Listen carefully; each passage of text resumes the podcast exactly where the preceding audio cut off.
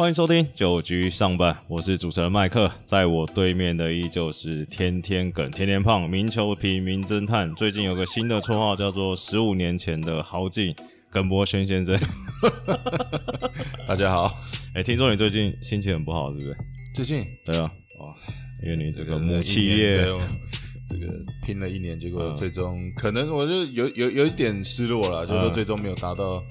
呃，球队想要的目标，不过我觉得就是来年再来年再拼了。今年遇到的问题，嗯，对，再来拼吧。也是塔蒂斯跟这个，哎，另外一个知道，塔蒂斯跟马乔多，哎，两个人起争执，其他队友应该算蛮尴尬。就 不会啊，其实这最后都讲开嘛，这就是大家都是为了同一个目标嘛，就是呃，希望球队在赢球嘛。那难免这种高张力，这自己的兄弟难免还是会有点争执啊。对，好，那第二个事情就是最近那个。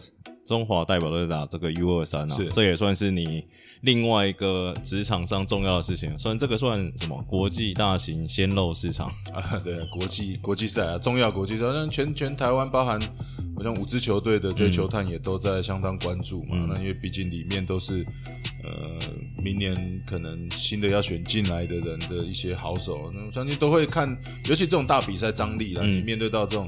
呃，中南美洲的球队是，我觉得是很好验证说他们的实力到哪里的一个一个国际大赛试金石这样的。是，好了，那这个其实 U 二三的部分我们待会也会来聊，但是节目的一开始我们还是先来聊一些中职上礼拜一些比较有趣的事情啊。那第一个，这个就是上礼拜大家很热烈在讨论，就是魏权的这个第一轮指名的捕手吉利吉要拱冠，就是。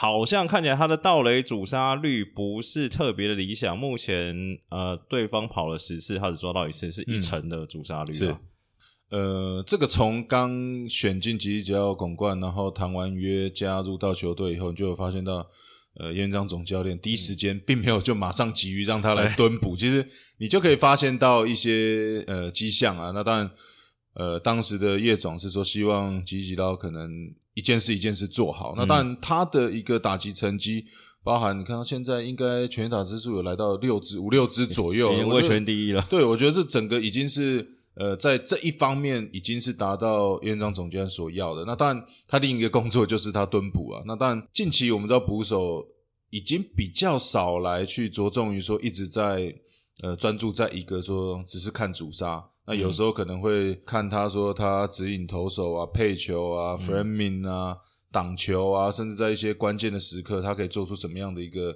呃贡献呢？所以呃比较不会像我们以往好像都局限于说呃他的这个 part time，就是说接球到往二垒传的这个时间，或者甚至可以抓多少的跑者。嗯，对啊，因为其实叶总在今天的新闻也有说，就是他几年在这个美国职棒深造的经验啊，说其实就跟刚才耿胖讲，就是最近其实。特别去看，应该说不会特别去在意主杀率这个问题，反而是一些什么接球、挡球啊、framing 的问题嘛。其实我一件事蛮好奇，就是诶，捕手这个主杀率是可以随着，譬如说他的经验变啊，或者说在同一个联盟，呃，对其他球队熟悉，他的主杀率是能提升。譬如说像是。我记得小胖好像有几年也有这个主杀的问题，但其实最近好像又还好了。对，那小胖其实呃，因为我之前是蓝牛嘛，那他那时候也是在那边代训，也都有遇到。嗯，其实他在那时候代训的时候，背力是相当好的，甚至是这个全队最好。不过他是他的传球上的一些问题，是因为呃，他的手曾经在蹲捕的时候被打到，我记印象没记错的话，是他手指头被打到，所以有一只手。比较没有像办法像一正常人这样子，就是可能可以升职，或者就是会有一些阻碍啊，所以呃才会造成说他传球上面的一些问题。那久而久之，就感觉上他好像有一点传球上面的问题，甚至传给投手，你看到小胖有时候都呃要垫好几步啊，然后甚至传个抛物线，甚至传给投手都会有点传歪。那不过近期我觉得心理层面上他有一些克服了。再来就是说，其实这两年看到这边还是很需要小胖的球棒，甚至说。还是我说，就刚我们回归到说，呃，配球、挡球，嗯，这两个环节，其实小胖是做的相当不错。尤其他是这么好的打者，我相信他在对于投手的呃配球上或者很临场的这些呃及时的判断，小胖这边是做的相当好的。对你说，像假如你是像皇家那个 Perez，可以干个四十几次，你主张率零，可能那 教练也不 care。OK，好，那下一个就是哦，这个下一个，因为最近延长赛蛮多的。然后这个富邦的洪总有建议取消延长赛，就打九局就好了。那乐天的龙猫真豪居总教练也说，他给了两个建议啦，一个是要装再把那个计时器装回来，就是投手后面那个嗯本垒板后面那个倒数十二秒的，对。然后还有另外一个，他讲是呃电视辅助判决的部分，觉得时间太长。那耿胖，你以一个这个球评的角色，你怎么看这件事情？我第一，我觉得我完全赞同一种总监 这个延长赛取消的，这个就是就是效法像日子这样子啊。那毕竟今年哇，已经有一些球评可能有播到这个跨日的比赛，那甚至说正常九局可能都要打个四五个小时、四个半对，那当然。呃，因为洪总这边今年对于延长赛的战绩，可能我记得是两胜，好像五六败甚至更多。他可能觉得说延长赛对于呃他们打起来不是这么顺手，那也希望像日子，那就干脆九局就和局。这这对于教练的呃人员配置，他可能会比较轻松一点。就是说，我们知道九局结束了就没了，所以呃可能在第九局你就很放心把你 closer 推上来，呃该谁。代打组的、代跑组，甚至代手，知道哎，这接下来延长赛，我的第四棒打不到了，那我就直接把这个守备组的调上来。对，对我觉得这个可能是洪一中总教练想到的。嗯，那在呃，像曾豪居教练这边讲到计时器，其实以前我们也投过，就是说后后面这个放一个倒数计时，我们有点这个有时候会造成投手压力。也就是说，我觉得正反两面都有了。你看到那个快要到五四三，你好像又赶快要赶快投，你不投又是一个坏球。对。那只是近期又好像把这个呃倒数计时这个十二秒的，以前这主审其实都会拿一个码表，嗯，在这边计十二秒。可是你说一场比赛双方投投手投出来这超过三百颗球，嗯，那主审 要一直在那边按，我觉得也会增加呃他们的一个负担呐。对啊，那再来的刚刚提到的电视辅助判决太长，这真的是 有时候我看这 play 奇怪，这个明明我觉得很很轻松就可以判断出来的，可是。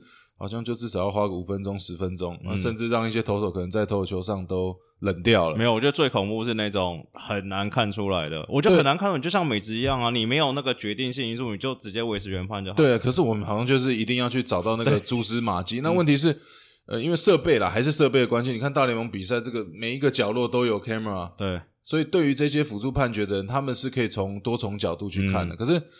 呃，就讲到受限于器材嘛，台湾有些比赛，你明明这个这个视线就是被挡住了，对，可是你硬又要从这从这个角度去，这个正着看、倒着看、反着看呢，硬是要去找出呃真正的答案。我觉得这个有时候会比较比较不好啦，就是好像是把这个时间又拖得比较冗长一些。下一则新闻就是这个乐天桃园啊，呃，上礼拜其实讨论最多就是他们的终结者豪进啊。那因为一开始是他先破了这个凯撒大帝的记录，连续五十分，结果嘞，这个连续密集的出赛，最近这几场八天出赛了六场，投了一百二十五球，还好昨天霸凌爵好兄弟 玩疯救了他。但是我是觉得，就是其实乐天也算是非战之罪。第一个是他们当然是下半季的成绩也要顾嘛，第二个是刚好这几场打线。或者说比分都没有拉开，所以对，但是大家在讨论的事情是，因为他每天记者都一直在问曾浩居总教练嘛，就说他说啊没事啊，每天都有问他状况怎么样啊，中间有休息，但是你这种就是你要连超他，让他连续上，他只要不失分还好，一失分大家就会觉得你是不是？对不对？又在偷，又在抄。对，那当然，你从球员的角度来讲，其实就像以前我们以往这连续可能出赛个七八场，嗯，教练一定说：“哎，你状况怎么样？”就是几乎百分之百不会有球员 哦，手好酸这样，我不行啊。对，那大家一定都说，呃，可以，因为有的时候都会那种心态，反正啊，今天应该是大比分的，应该是投不到。没想到一讲啊，这马上今天又要出赛。对，那我觉得，呃，这个有时候就是。对于说，呃，近期我觉得下半季可能乐天的牛棚也不是这么稳定，我觉得也有蛮大的一个影响啊。对，再就第一就陈宇勋嘛，嗯，就近期也看到也都没有在在二军了，对，都在二军。嗯，我觉得这个也是最大的影响。那再加上赖鸿成，其实近期也投的不是这么稳定，那所以才会迫使着说豪进这边，呃，必须来连续出来，要不然如果你看。刚提到的赖鸿成或者陈宇勋，如果他们是一个稳定的初赛，或者说稳定的一个成绩的话，我相信中间的这六场比赛，可能至少豪进可能连续出两场的时候，这两个人可以中间再插一场，对，那就有让豪进有适时的这个喘息的一个空间呐。那刚刚有提到，毕竟下半季大家都想要抢胜的情况下，你不推你最稳定的投手，可能你你你派个呃不是 closer 上来，可能最后砸锅了。我想球迷可能骂了更凶，可能会说你明明有一个状况这么好，而且已经连续场次都没失分的投手，为什么你不用？嗯，那其实乐天还有发生另外一个，我觉得就影响会更大，就是欧菲登因为想家的原因离队了。那乐天现在看起来就剩霸凌爵、豪进跟狂威他们再拉上来，是对啊。然后因为新闻写说他们那个蓝天勇会继续去观察适合的洋将，再把他拉过来，只是说时间上可能会有点来不及。欧菲登离队应该对他们影响算很大哦。嗯，对。那近期可以看到欧菲登是跟豪进应该是兑换角色以后，其实这是刚好都得到两个很正向的一个结果啊。那当然。欧菲登近期也算是可以算是这个乐天先发这边投的相当稳，超稳，对，就最稳，几乎是最稳的一个投手。尤其他又是左投，其实可以克各队的这个左打。那当然，接下来我相信，呃，要再从国外马上找寻可用之兵，我觉得可能会比较困难啊。第一，因为现在还是防疫的关系嘛，进来你要隔离，嗯，然后再重新的这个准备，再到实战，那我看至至少都是拖一个月以上的。时间呢？那你现在已经到九月底了，嗯，再来往你是要 预算的这个，可能十月底才能用得到，所以我觉得这机会应该是比较低。那不过从中我们还是可以找到一些人啊，包含呃像下半季加入的真人和，我觉得其实呃他加入进来，我觉得他的一些球威都都比想象中还要来得更好啊。那无论是他的速球。呃，他的单指曲球跟他的变速球，甚至卡特球，我觉得四种球路的混合也会是对于先发投手相当好的一个人选。所以以你，因为刚好下一题就是要聊这个真人和开箱，那以你这样看他这礼拜真人和这样出赛，其实桃园能在这个顺位选到他，应该算是撞歪了。可能有一些球队会觉得，哦，如果我缺投手的，怎么没有在前面选到真人和？不过对啊，就是说。这边乐天呃选到真人，我觉得这边呃是相当好的一个选择啦。至少他是这么有经验的一个投手，只要能力不要相差太多，我觉得他都是有办法在投球上给你一定的呃成绩的输出哦。好，我们休息一下，待会再回来聊一下富邦跟兄弟。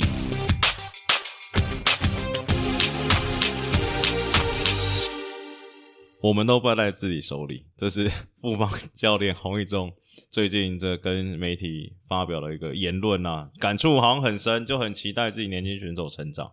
那原因其实我觉得应该蛮明显的啦，就是说，就像刚刚上一段节目聊到了嘛，其实，在延长赛这种关键时刻，其实富邦这种，但富邦很尴尬，你要说他是年轻的球队吗？我觉得近期可以说关键都是在年轻的球员啊，对的身上啊，就是说你刚提到延长赛，甚至。满垒可能没人出局，或者什么都不用靠一支安打就有办法拿下分数，最终这个压力都没有顶住啊。对我觉得这个可能是洪一中总教练会觉得呃比较可惜的地方。对，因为我觉得是说富邦下半季其实看看得出来洪总给很多年轻选手上来的机会嘛，那所以他也说他觉得年轻选手有这个机会成长很好，但是假如说没有自己发生了什么状况，没有去回想，没有去思考，成长的速度可能会变慢，甚至停止啊。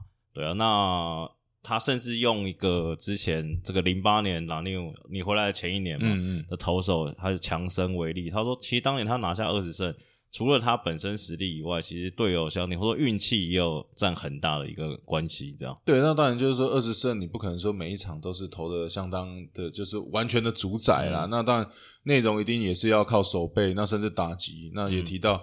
呃，其实富邦今年如果一些比赛他们在前段可以领先的话，好像打起来会比较顺手。那我觉得整个下半季投手这一环其实是表现相当的不错，包含像罗莉，尤其陈文文转先发，你看近几场几乎都是这种都是完美的一个表现。那牛棚这些，你看到现在呃布鲁斯投手教练其实就是以一个这种相信你。无论什么时刻，相信也对，就是相信这些投手在什么样的大局面，呃，每一位不同的投手他都可以派上去使用。那也我觉得也是真正的建立这些很多年轻投手呃相当不错的一个信心。那打击对于棒球来讲本身就是比较困难，不像投投手，我有一百五十公里的速球，嗯，我有很漂亮的滑球，很很很好的一个变化球。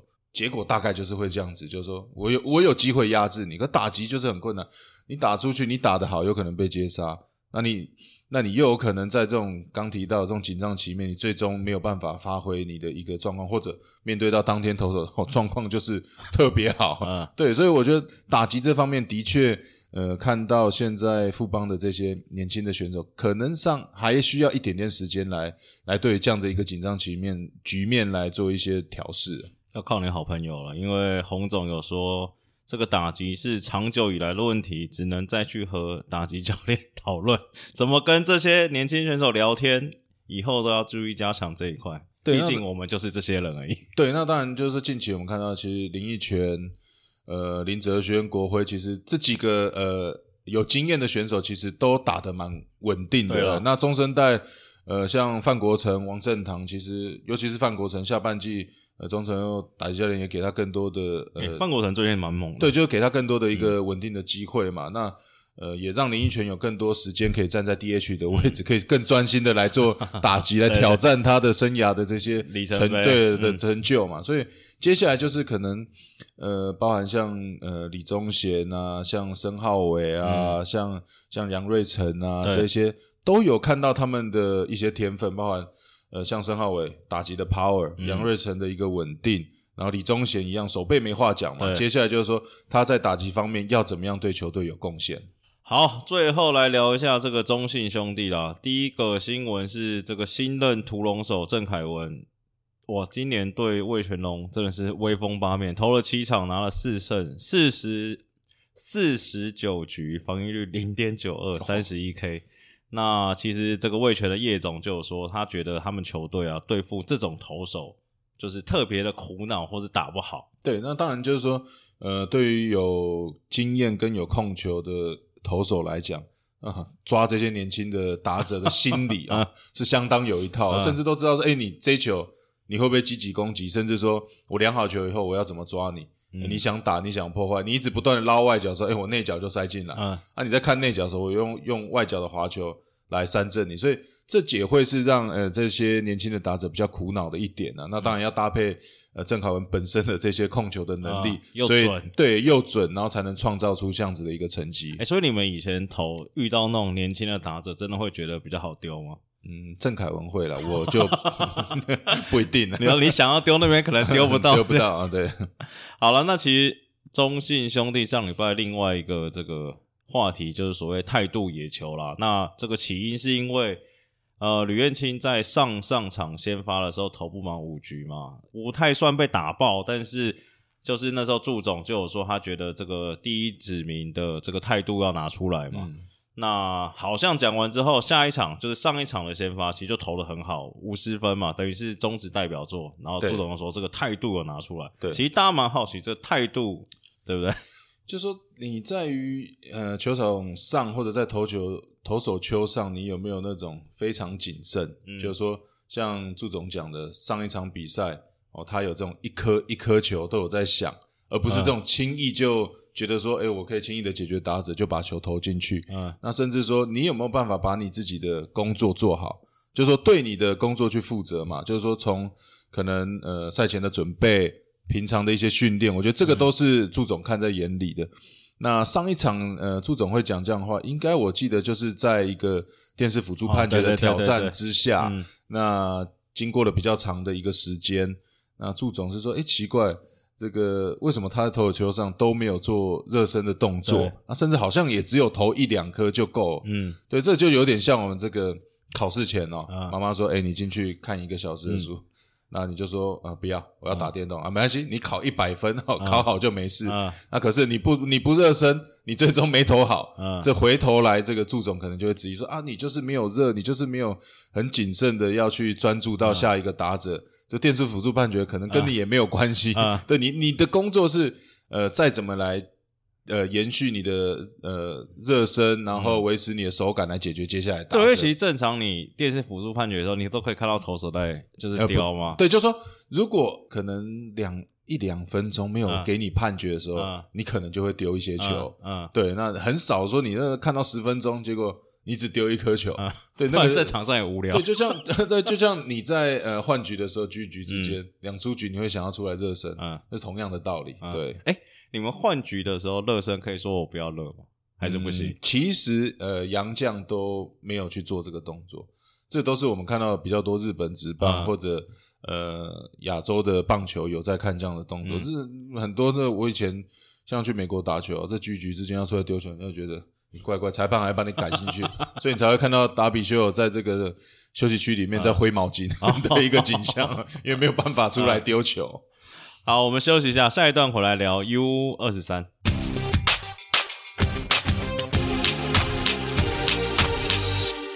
欢迎回来，九局上半哦，这一段要来聊这个 U 二十三啊。那我觉得今年 U 二三蛮好看的。今年美国职棒有一句话叫做“没有三十三不上旧金山”嘛。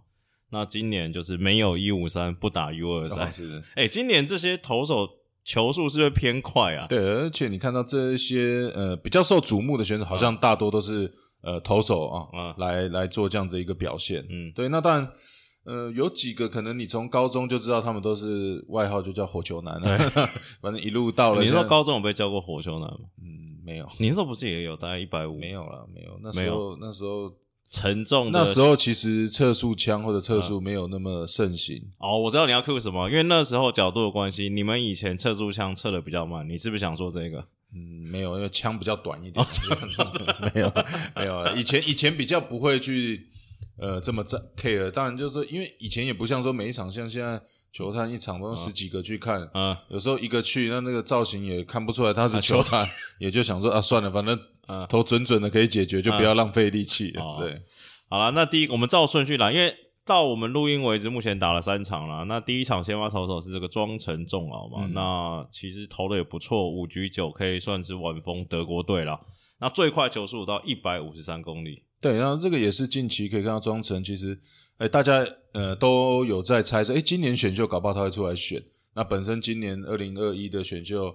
呃，他最终是说他决定呃不出来选秀，还想要再挑战旅外的一些机会了。那当然，我觉得他就是相当稳定了。那速度大概我觉得呃可能极速他有到在一五六，对。那不过他就是球种相当的多，嗯，有滑球、曲球、直插球。那他是相当沉稳的投手，又有又有控球，有点类似像呃古林瑞阳这样子的类型的一个投手。可是他的成熟度，因为年纪的关系，还是。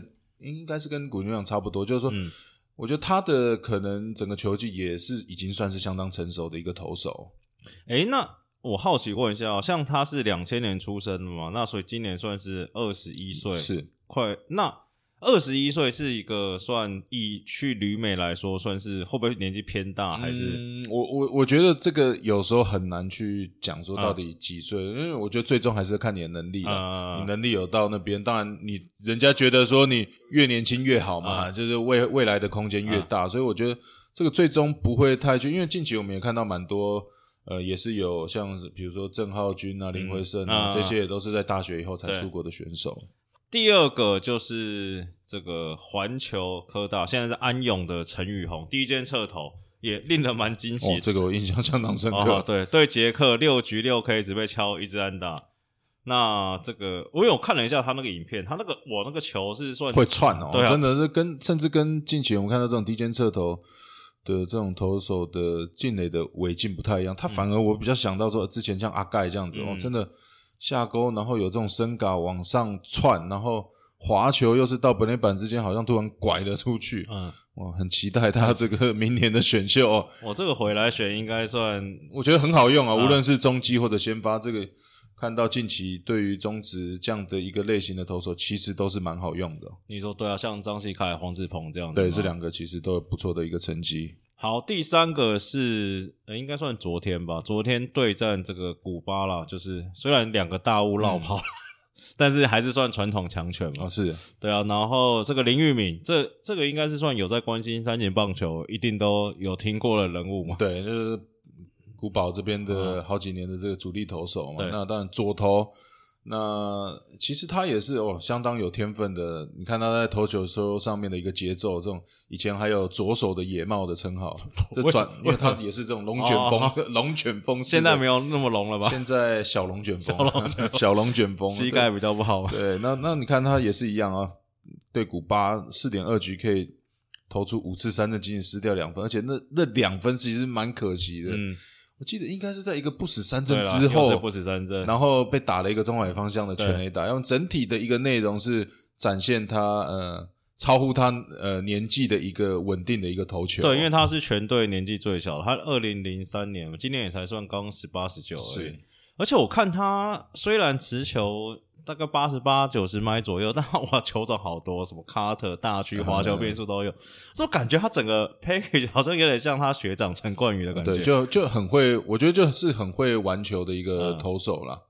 好了，那下一个就是呃，主要被放在这个牛棚的投手，而且看起来也像是被吴思贤总教练委以重任，然后几乎大概因为他们只打七局嘛，然后他可能都第六局或第五局就上来。这个林政伟，文化大学的投手，哇，这个球速。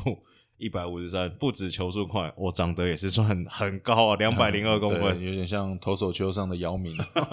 对啊，尤其他又是这个我们知道郭永志学长的呃侄子，他姐姐的小孩。嗯，哇，那他也是传承了郭永志学长的这个投手球上的霸气哦，尤其又投完球脚抬得相当的高。那当然，你刚看到两百公分可以投一百五十公里以上，我觉得这个到哪里都有人爱啊。而且这种是不是？美国的想法是这种感觉，是不是感觉球速还会再涨一点点？对，当然就是说，因为他可能呃，目前为止可能有人觉得他身体比较单薄一点。哦，对，对，就是说接下来，因为他也算相当年轻啊，那可能经过几年一些更专业的一些训练，比如说若中职，他如果明年有机会进来选，嗯，那各队把他选进来以后，然后让他身体素质再加强，哇，这个可以期待看有没有机会破 这个台湾在中职的速度的一个记录啊。好，最后一个就是潘文辉了，等于是林玉敏同学嘛。对。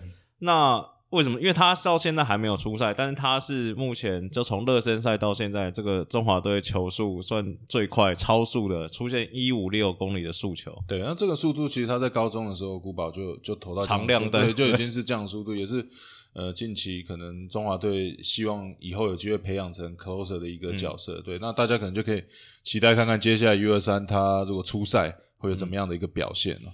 好，那节目最后照惯例还是要直球对决一下。今天这应该不是我们节目的问题，应该就是这个爪迷太多的问题。今天两题全部都跟貌似跟兄弟有关了。第一题，宋承瑞是不是爪爪未来十年 CF 的解答？我觉得是啊。对，照目前呃朱总对他培养的一些计划，甚至说。呃，在短短的可能进入职棒二军没有太长的时间，我我已经从他高中，比如说他在平镇到职棒以后的一个转变啊，其实已经看到，呃，以往他的速度跟手背跟长长传的一个背力都不会是呃这些呃教练或者球团比较担心的地方，反而是说打击他最终可以呃养到什么样的一个程度。那今年在二军全垒打、二垒安打，甚至打击率都有提升，那。尤其是他的长打，我觉得近期他的长打表现是相当的不错。我觉得，就是说，光以他的手背范围、跟速度，还有传球的背力，就应该可以站十年的中外野。就是 传说中靠手套就可以站住中外野了。对，那如果再加上打击的话，应该是这个以后的这个球队的一个核心的人物了。好，第二题，这个 DH 的问题啦，有一个网友提问说，呃，今年他观察下来，好像各队没有一些固定的 DH 啦，但其实我跟耿胖研究了一下，其实你说乐天的小胖啊，跟富邦的林奕泉，林奕泉下半季是因为范国成回归嘛，让他。更加稳定打在 DH 的一个一个位置啊。对，然后网友的意思问题是说，哎，那为什么今年会有特别会有这种状况？因为以以我们以往看中职的经验，其实每一队可能你说久一点，可能有什么卢敏清那种就固定打 DH。今年好像几队或者说 DH 打击状况好像没有到特别好。那第一个问题说为什么会有这种状况发生？然后第二个问题想请教耿胖是，你觉得 DH 的特质或条件是什么？那当然 DH 就是。特质手背不好了，没有看笑。对，呃，当然就是说，哎，后援投手特质是什么？哦，体力不好。没有啊，当然说，呃，特质的话，我觉得就是说，你要打打击有一定的水准。嗯，那你看到很多打 DH，可能他的手背位置会是在角落。对你很少看到中线的防守者，嗯，会来打 DH 的一个位置，都是说，哎，可能。呃，三垒因为角落的人一定是守的最多的，这外野的两个角落跟内野的两个角落，那有时候挤到的话，那他他就只能来打打 DH 的一个位置。那特质的话，就是说，呃，刚提到你打打击一定要一个稳定的输出，尤其如果一个队的 DH 常常换人，哇，这应该是一个不好的一个迹象啊。对，你看像之前杨诶红啊什么 Otis 干一站就站了，对不对？对。好了，那今天节目也差不多到尾声了。那喜欢我们节目的朋友，也帮我们在 p o c k e t 上订阅啊，然后也分享给你朋友听。今天很感谢耿胖照惯例的来参与我们录音，我是主持人麦克，大家拜拜，拜拜。